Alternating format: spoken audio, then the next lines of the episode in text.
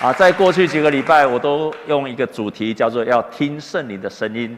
今天我特别要分享，圣灵会用环境来引导我们。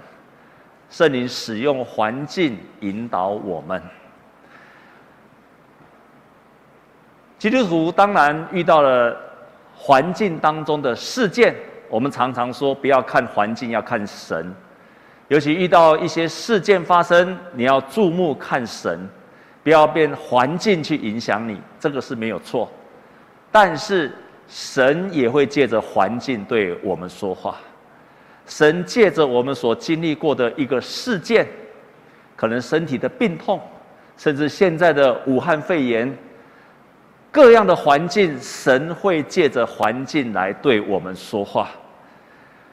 就像我们所读的，在圣经当中，以赛亚书。第四十八章第十七节，他说：“耶和华你的救赎主，以色列的圣者如此说：我是耶和华你的神，教训你，使你得到益处，引导你所当行的路。你所行的道路，耶和华我们的神会引导你，他会在你的环境的当中兴起的环境来引导你。”另外一处的经节，在诗篇三十七篇二十三跟二十四节，这是大卫的诗。他这样说：“义人的脚步，我们一起来念好吗？预备起。义人的脚步被耶和华立定，他的道路耶和华也喜爱。他虽失脚，也不是全身扑倒，因为耶和华用手搀扶他。所以耶和华会在我们所走的道路。”会使用环境来引导我们，来搀扶我们前面的道路。在旧约当中，我想一个很有名的例子就是雅各。雅各就是在他所经历过的环境当中，不断的经历神对他来说话。当他欺骗他的哥哥，哥哥要追杀他，他就逃走了，他就逃走了。结果在那个伯特利的旷野。本来是一个逃走的人，却在伯特利的旷野，他听见神对他说话，对他这样说：“我与你同在，无论你往哪里去，我必保佑你，领你归回这地，总不离弃你，直到我向你成全了向你所许的应许。”所以说，他本来是逃跑，怕他哥哥追杀他，却在。逃跑当中，他经历了神对他说话。另外一次，雅各，他逃离了他的故乡，然后要回到他的家乡的时，这个时候在庇努伊勒，他心里非常害怕，因为回去之后，回去之后将要面对他的哥哥。当年他把他的哥哥祝福拿走，长子的名分拿走。当年他的哥哥要杀他，如今过了好几十年，他回来。他要面对他的哥哥，到底我哥哥是不是还记着当年的仇？他害怕被杀死。当年只有一个人逃离家，如今回来了，已经妻子儿女成群。他害怕他的哥哥是不是当他回去的时候，把他全家都杀光了？在那个非常害怕时，他在毗努伊勒，他听见了神对他说话。他在毗努伊勒跟上帝的使者摔跤。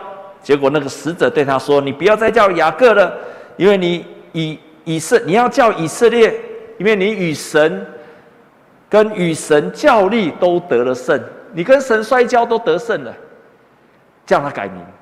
他在危急的当中，他经历到神对他说话。还有一次，就是我们今天早上所读的圣经，在今天早上所读的圣经，雅各的儿子，因为他的女儿被。别族的人给强暴了，他的儿子就使用计谋，就杀死这个强暴他妹妹的人。结果这件事情让雅各全家跟家族遭遇到了危险。为什么？因为这个家族要被灭掉了。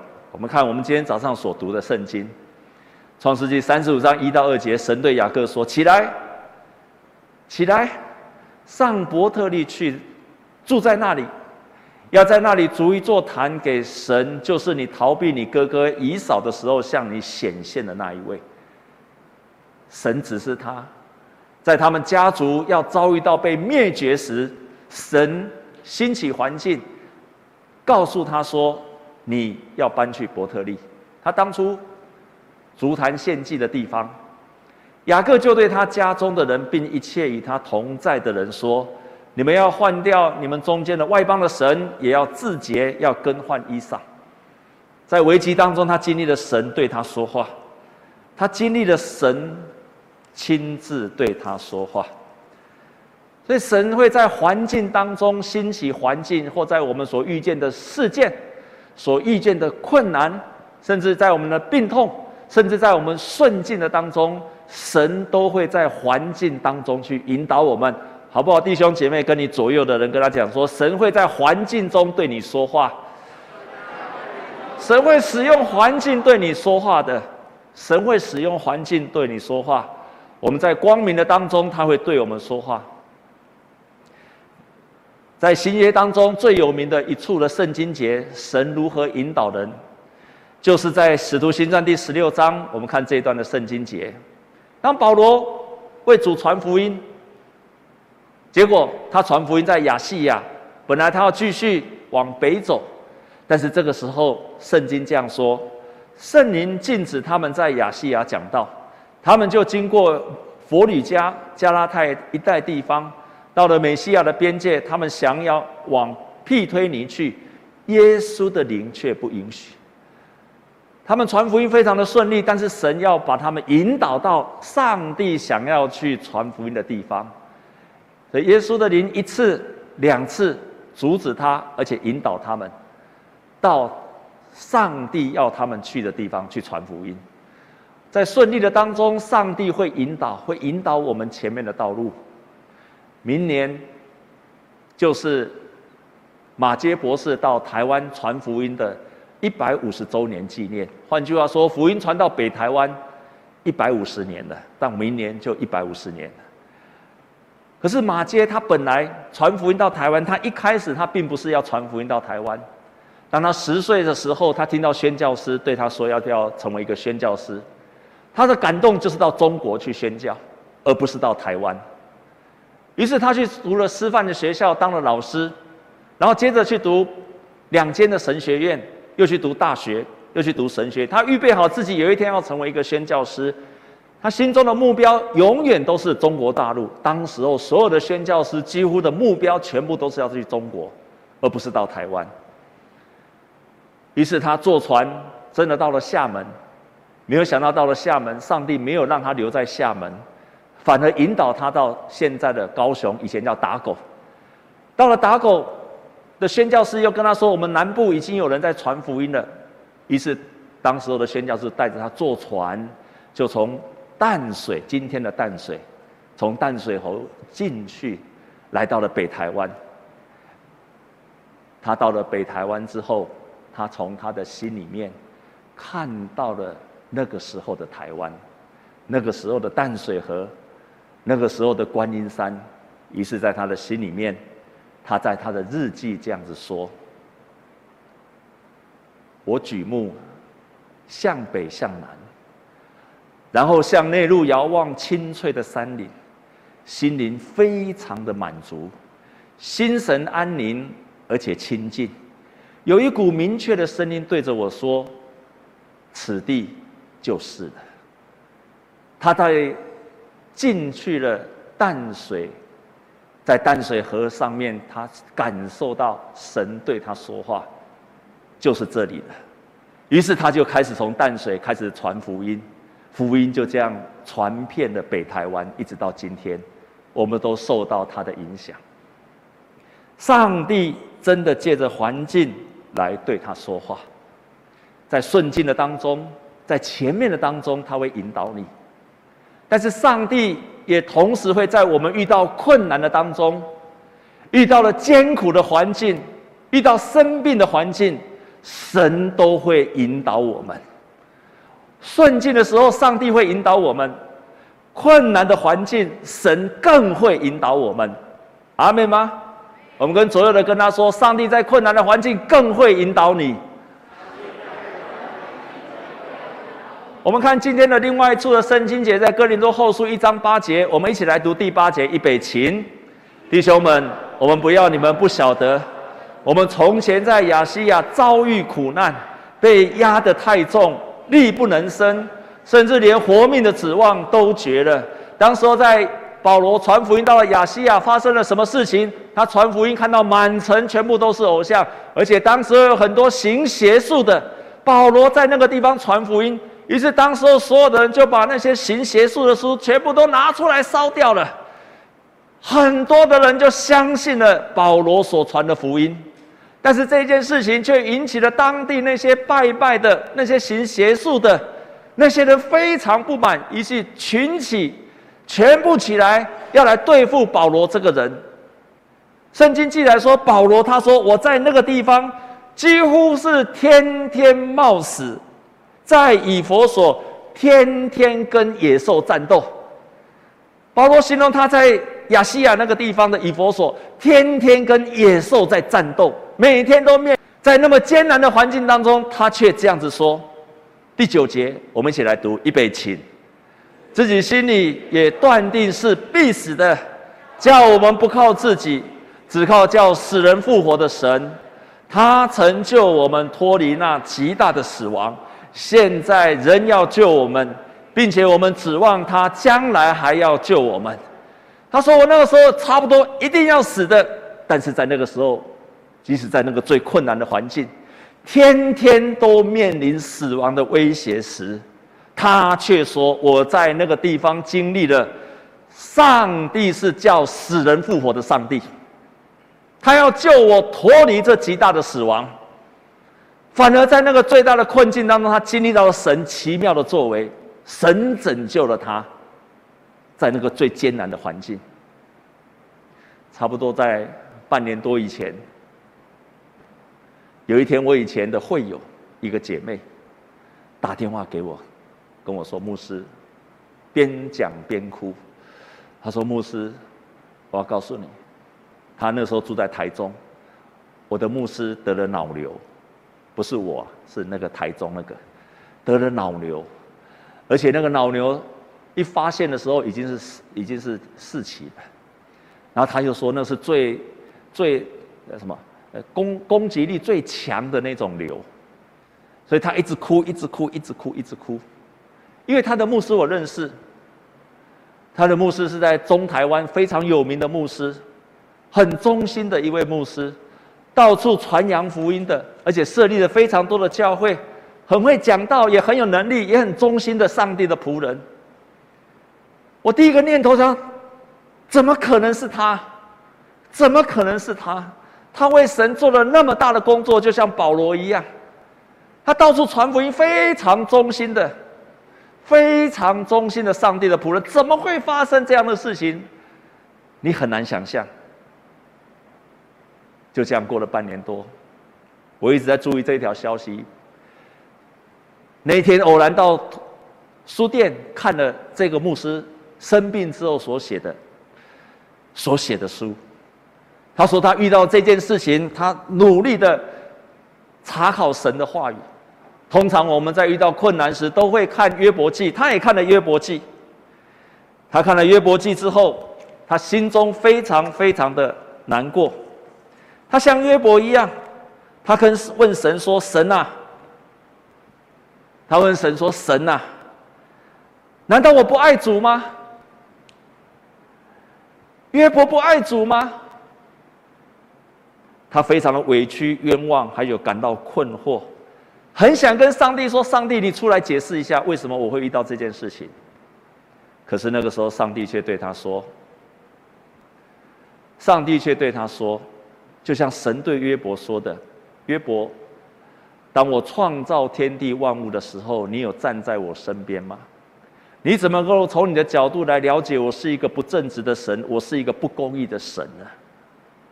约上帝对约伯这样说，那天他就明白了。”他明白了一件事情：人没有办法去论断神是公平不公平。你创造天地的时候，上帝设立这个世界上的一些法则、自然律的法则，你在哪里？一个微小的人如何能够论断一个创造天地的神，然后跟他说你不公平？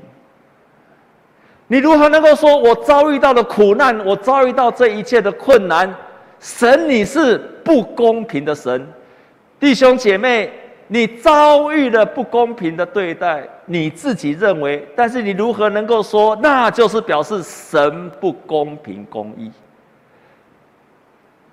你如何能够论断一个创造的主呢？他突然明白这一切，然后这个牧师接着说，他体会到了一点，神在这个世界上在找一种人。就是不管什么事情发生在他身上，他对神的公义、慈爱、良善的本质毫无怀疑。如果一个人有着这样的信心，那么神的名会得到极大的荣耀。如果你遭遇到的困难，但是你仍然相信神是公义、慈爱、良善的，即使发生这件事，我仍然相信神是良善的。我仍然相信神是会祝福我的，阿门。即使你发生在你的身上任何的一件事情，你觉得非常没有办法忍受的，压着你快要死亡了，可是那个时候，在你的思想跟你的意念当中，你仍然宣告，而且相信说，我就是相信神依然是良善、公义而且慈爱的。我即使遇到这件事情。神的祝福都没有离开我，他说：“神的名会因此得到极大的荣耀。”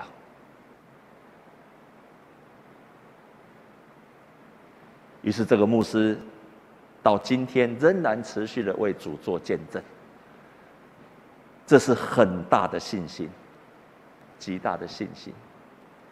上帝有时候就像 C.S. 路易斯曾经讲过一句话，他这样子说。他这样说：“他说，神在我们快乐的中对我们耳语，在我们的良心上向我们说话，但却在我们痛苦中向我们呼喊。这是他的扩音器，以此唤醒这个充耳不闻的世界。”C.S. 路易斯很有名的神学家，他这句话意思是说：我们在快乐的时候，神在我们的。耳中跟你轻声说话，但是你不听，经刺激了你，告诉你，你也不听，于是神必须用痛苦，痛苦，痛苦的目的是唤醒你，痛苦是他的扩音器，他要大声跟你说话，大声的说话，大声的说话，痛苦就是神正大声的对你说话。让你必须要重新做一个决定，就像浪子的故事一样。浪子他离开家，他很快乐的时候，神对他说话，他充耳不闻。神在良心指责他，他不理会，直到他遇了灾难，他没有东西吃了，他被逼到一个困境了。这个时候，神的扩音器打开了，他才听见神的声音。痛苦是神为了要唤回我们的扩音器，在我们听到上帝的扩音器的时候，你必须有做三，你会发现三件事情：你原来过去被幻想包围的除去的，痛苦把你唤醒了，最后你必须面对真实。痛苦使我们面对真实，就像我刚刚说那位牧师一样。神会在我们痛苦当中对我们说话，在痛苦的环境当中对我们说话，要我们重新去面对真实，做一个选择。我们可以做什么？我们可以做什么？有一个很有名的一本书叫《神引导的秘诀》，这本书已经绝版了，是影响非常多的人牧者的一本书。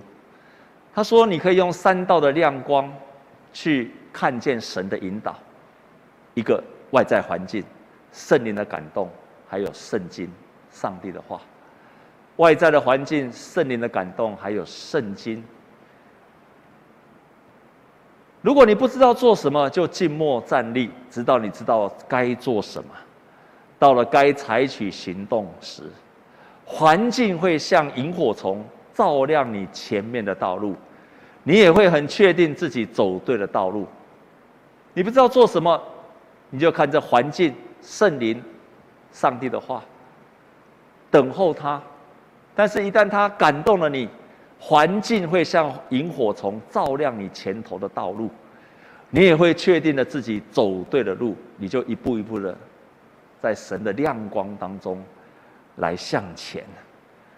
所以，当你还不知道怎么做，你就用这三点来检视你自己。那你发现上帝在催逼你，虽然你不是很清楚、很明白。所以他说：“上帝的光像萤火虫，不是很亮的。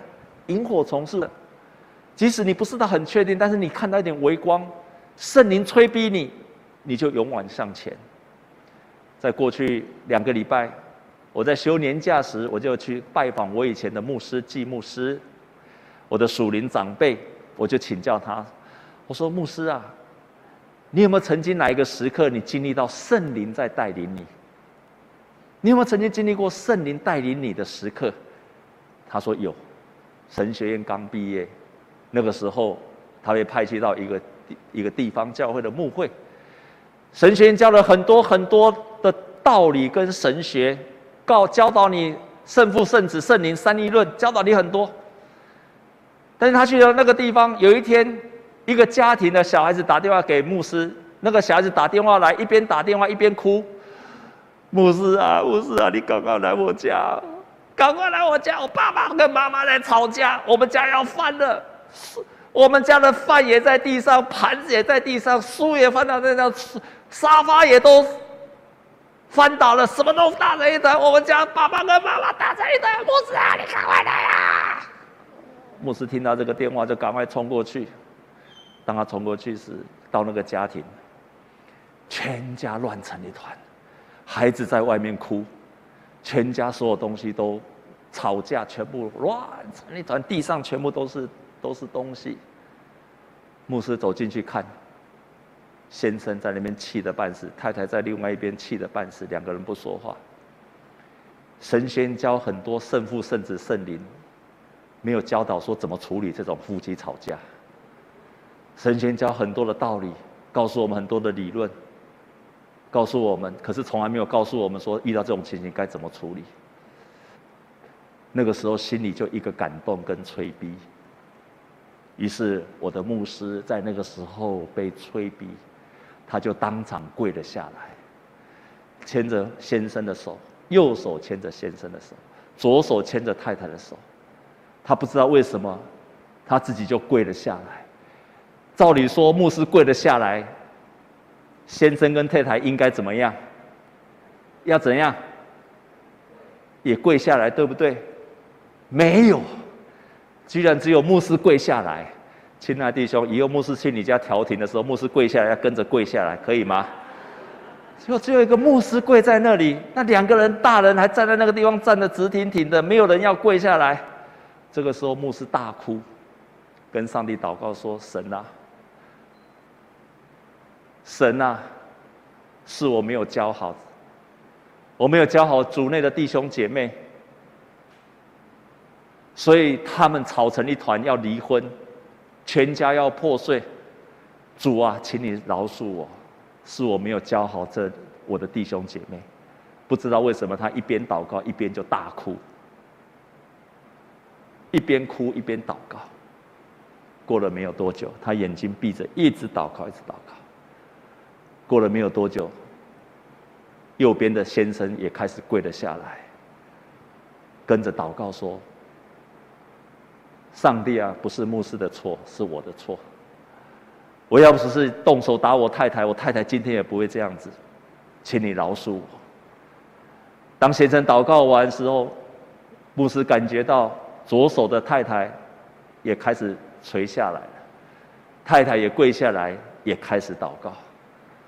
上帝啊，要不是我这么喜欢回嘴，这么凶，我的先生不会变成这样子。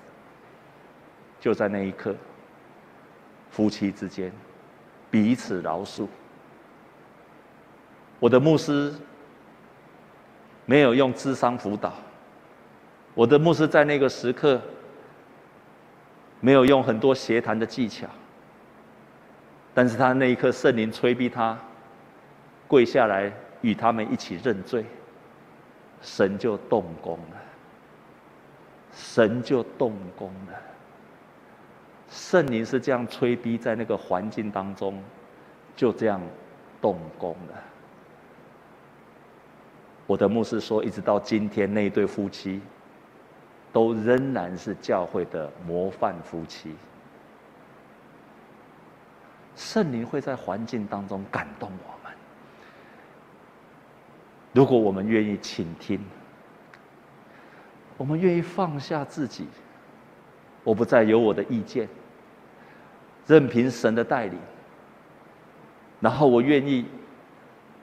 花时间在神的面前专心的寻求，神一定让你听见。神一定让你听见。我们同心来祷告，亲爱的天父，感谢你，在今天继续借着圣灵要引导我们前面的道路。谢谢你，让我们在顺境当中。可以经历到你的带领，使我们更加的确信。你也在我们遇到困难时、身体病痛时，乃至于绝境时，我们觉得人生没有出路、没有方向、再也走不下去的时候，我们愿意聆听你的声音，神你就动工。感谢你，亲爱的天父啊，亲爱的天父，求你继续带领与保守我们。特别与我们弟兄姐妹同在。若是今天弟兄姐妹有遇到了困难，他听不见神的，愿圣灵帮助他们安静下来，祷告寻求你亲自对他们说话。我们将祷告靠着耶稣基督的圣名，阿门。